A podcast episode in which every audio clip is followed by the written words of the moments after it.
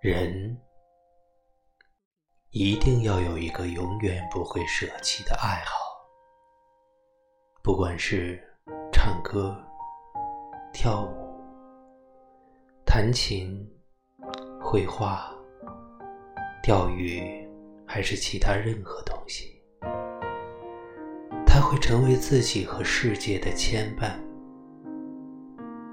情感脆弱的人。尤其应该如此。一旦受伤，人经常会躲避进自己的世界里。如果这个世界空旷寂寥，人会很容易陷入虚无缥缈的想象。可如果这个世界是一座图书馆或一家游乐场，那治愈伤痛的时间会觉得轻松许多。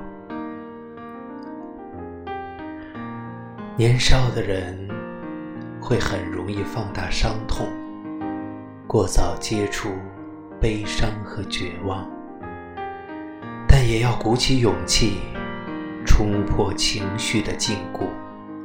要知道，懦弱的人迟早被黑暗吞噬。只有走出阴影的人，才能看见光亮。毕竟，人的成长速度不同，前进的方向也彼此相异。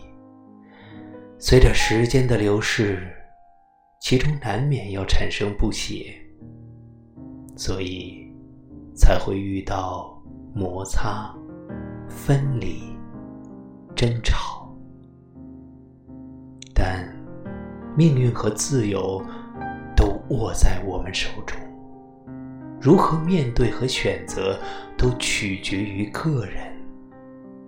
因为只要别轻易放手，一切就还来得及。